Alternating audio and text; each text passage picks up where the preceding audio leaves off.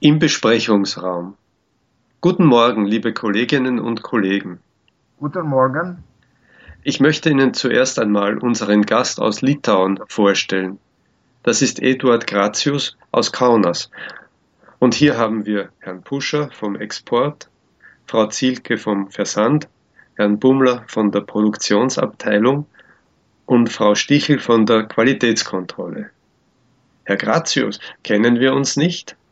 Ja, ich glaube, wir haben uns auf der Messe in Köln vor sechs Monaten getroffen.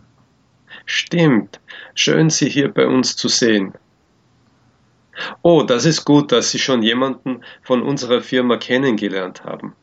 Gut, einen Moment bitte. Sind schon alle anwesend? Nein, Frau Merkel fehlt noch. Ah, wieder diese Frau Merkel. Na gut, na gut, aber wir können nicht so lange auf Sie warten. Entschuldigung, Herr Gratius. Sie können später mit Frau Merkel sprechen. Also gut, kommen wir jetzt zur Sache. Herr Gratius und seine Firma haben einen interessanten Vorschlag für unsere Mitarbeit in diesem Jahr. Bitte, Herr Gratius.